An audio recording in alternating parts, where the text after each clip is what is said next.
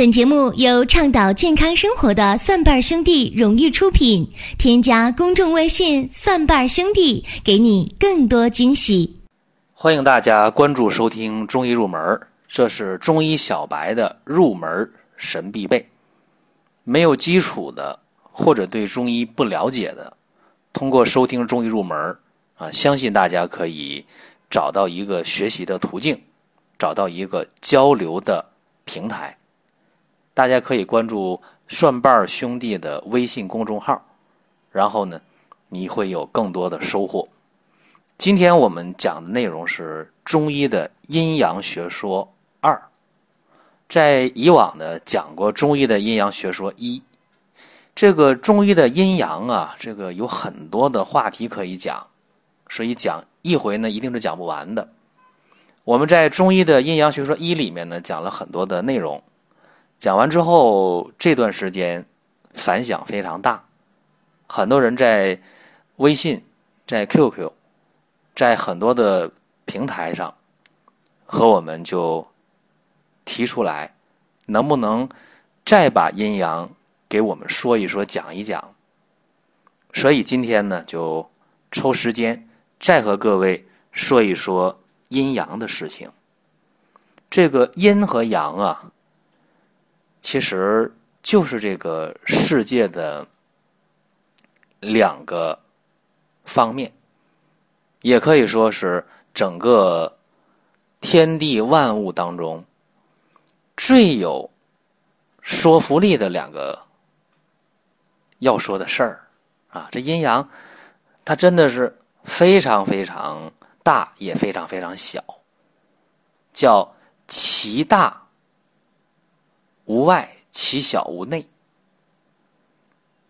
我们说天和地一阴一阳，男和女一阴一阳，黑天和白天一阴一阳。那细胞小吧？细胞膜和细胞核，哎，它也是阴和阳。那在外面的细胞膜属阳呗。里面的细胞核属阴呗，那说咱们人的五脏六腑呢？大家想一想，说这五脏六腑当中谁是阳，谁是阴？这个大家能不能说得清楚呢？一问这个事情，很多人说不清楚的。我告诉大家，五脏为阴，六腑就是阳。还有，我们看，就任何一个五脏啊，它也是分阴阳的。你说那个心。有没有阴阳？有啊，心阴心阳啊。肾有没有阴阳啊？肾阴肾阳有啊。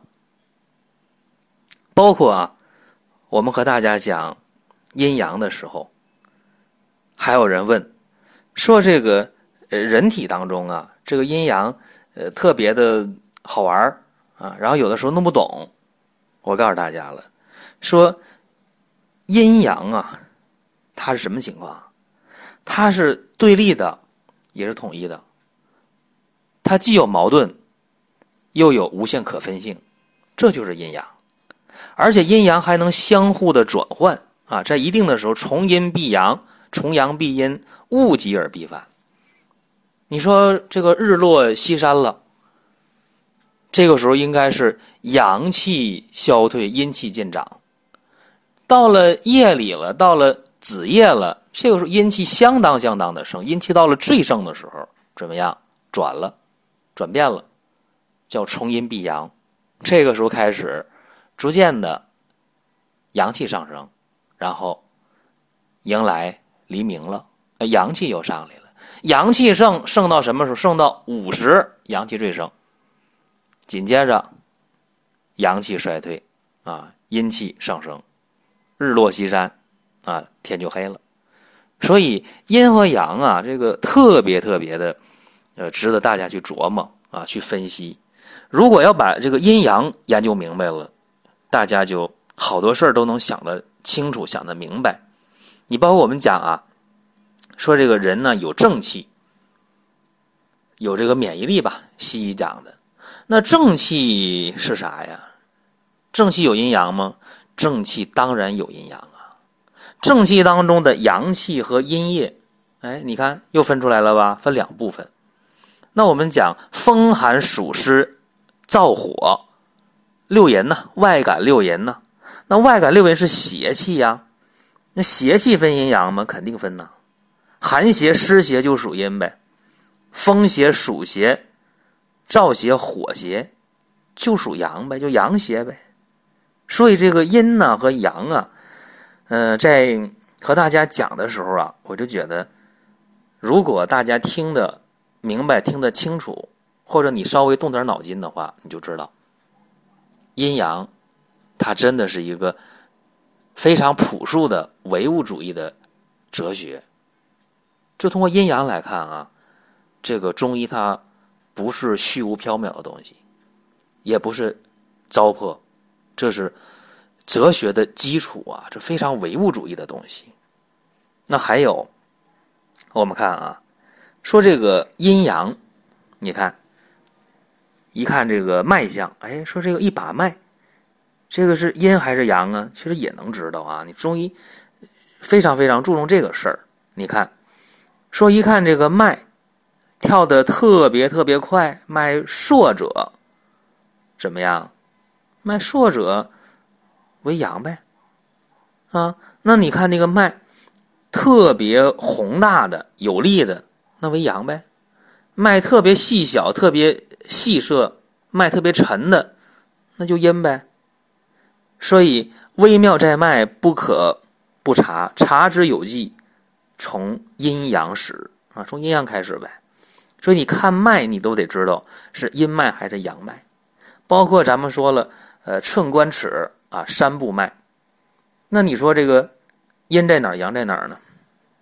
这大家说那不知道啊。寸口为阳啊，寸脉为阳，尺脉就为阴呗，因为。脉象啊，从哪儿到哪儿你得知道啊。从寸口开始呗，起点为阳，往哪儿去了？寸关尺到尺脉，那尺脉是脉是走的方向，那就为阴呗。所以这个阴阳这个问题啊，你把脉能知道。还有什么？还有说这个人呃，这个声音声音能知道。你看啊，有一些这个病人。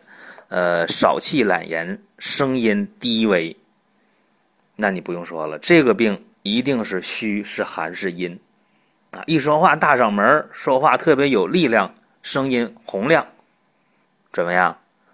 往往属阳，属热，属实呗。那很简单。那呼吸也是一出气儿了，呼吸非常有力，阳属阳啊。那呼吸低微。只有出的气儿没有进的气儿，那属阴呗，啊，这看一个人的面色啊，你看这人的面色呀，特别鲜明，啊，这个颜色呢非常鲜明，那属阳。一看这脸呢特别晦暗、蜡黄的、发青发暗的，那就属阴呗。哎，所以阴和阳啊，有一个方法去判断，就是向上的、温煦的、运动的、升腾的，这往往都是什么呢？都属阳，向下的、沉降的、寒冷的、内敛的，往往都属阴，啊，是阴阳的一个最基本的一个概括或者叫总结。所以咱们讲啊，呃，水火者，阴阳之争相也啊。你看水和火就是一阴一阳，它是最典型的。还有啊，讲这个阴阳的时候啊，呃，我们一些老听众啊，他听了寻宝国医。啊，听了老中医说，就对这个阴阳呢，他就了解的越来越多了，对中医呢就越来越感兴趣了。这个是好事啊！你包括我们说到这个药啊，你说中医的话，你肯定说到药，对吧？因为中药、针灸，这是最主要的中医治病的方式啊。你看这个药，它也是有这个阴阳的。你看，我们讲这药分四气五味，对吧？四气是什么？寒热温凉呗。啊那么寒热温凉的哪个属阴，哪个属阳？我觉得这特别简单啊！你看，寒凉的药那就属阴呗，那温热的药那就属阳呗，多简单点事儿啊！这很简单的事儿，比如大辛大热的附子、干姜、肉桂，那就属阳呗，是吧？你那个呃什么黄芩呐、黄连呐、黄柏呀，那寒凉的呗，啊，还有这个石膏。那肯定是属阴呗，还知道啊，大家还知道这个五味儿，说这个酸苦甘辛咸啊，这是呃药的这个五味儿啊，五种味道啊，它有这个性味就有归经嘛啊，入这个肝心脾肺肾，入五脏。那么这里边啊，酸苦咸，酸苦咸属什么？属阴呐。而辛甘淡，哎，它就属阳。酸苦甘辛咸这里边多出个淡味啊，啊，淡味就平淡啊，很平淡的这个药，那么它也是属阳的。还有啊，说这个药呢，还讲什么？讲这个升降浮沉啊，呃，有上升的药，有下降的药，有这个浮散的，还有沉降的药。这里边其实也是分阴阳的。你说这个升浮这两种药属什么？属阳啊。沉降这两种药属什么？那就属阴呗，哎，所以这个药物当中，哎，也是分这个阴阳的。那还有这个针灸也是，针灸也有阴阳。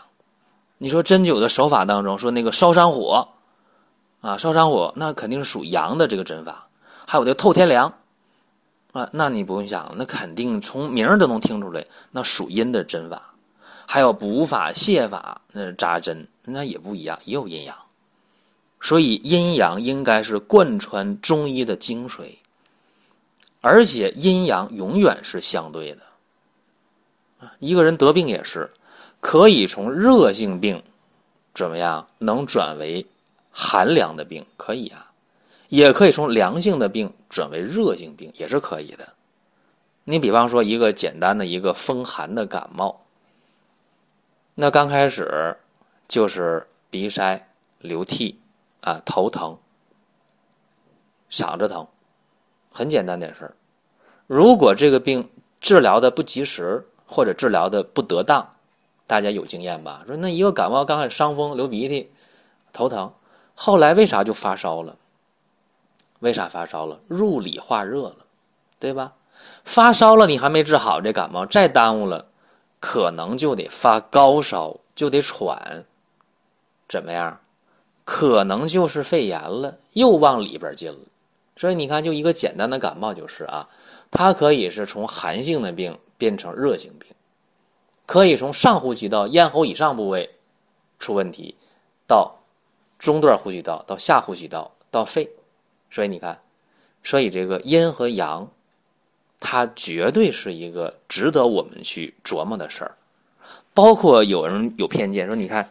呃，从小就知道什么阴阳先生说这不靠谱，但是大家可能不知道啊，这个阴阳在电脑的发明过程当中，电子计算机的发明过程当中，这二进制，哎，它就是受阴阳的启发，所以呃，阴阳学说当中，呃，确实有一些糟粕，肯定有，但是阴阳学说它应该讲。朴素的唯物主义哲学观是占的主流。我们今天很多事情都过分的依赖现代科技，但是有些事儿现代科技也解释不清，于是就有人说那就是不科学的东西了。但是啊，呃，科学只能说在某一段时间当中啊，它是科学，或者说有些事儿用现代人掌握的科学你。解释不了的时候，你不能说这个事儿就不科学，所以不能妄下结论。很多事情，还是那句话啊，活久见。哎，我们随着科技的进步，好多事情就能解释的非常的清楚。当然，包括中医啊，中医也是墙里开花墙外香。哎，往往在欧美国家，这个中医中药非常火，非常热。但是在国内呢，中医中药往往受打压，哎，这个事情，呃，好多时候就值得大家去询问一下啊。这是今天又和大家讲一点阴阳内容，呃，我相信讲到这儿，呃，阴阳应该说还没有讲完，啊，以后有时间的话，还会给大家继续的讲阴阳的内容，啊，也欢迎大家能够留意的收听，同时也可以关注《寻宝国医》啊这档节目。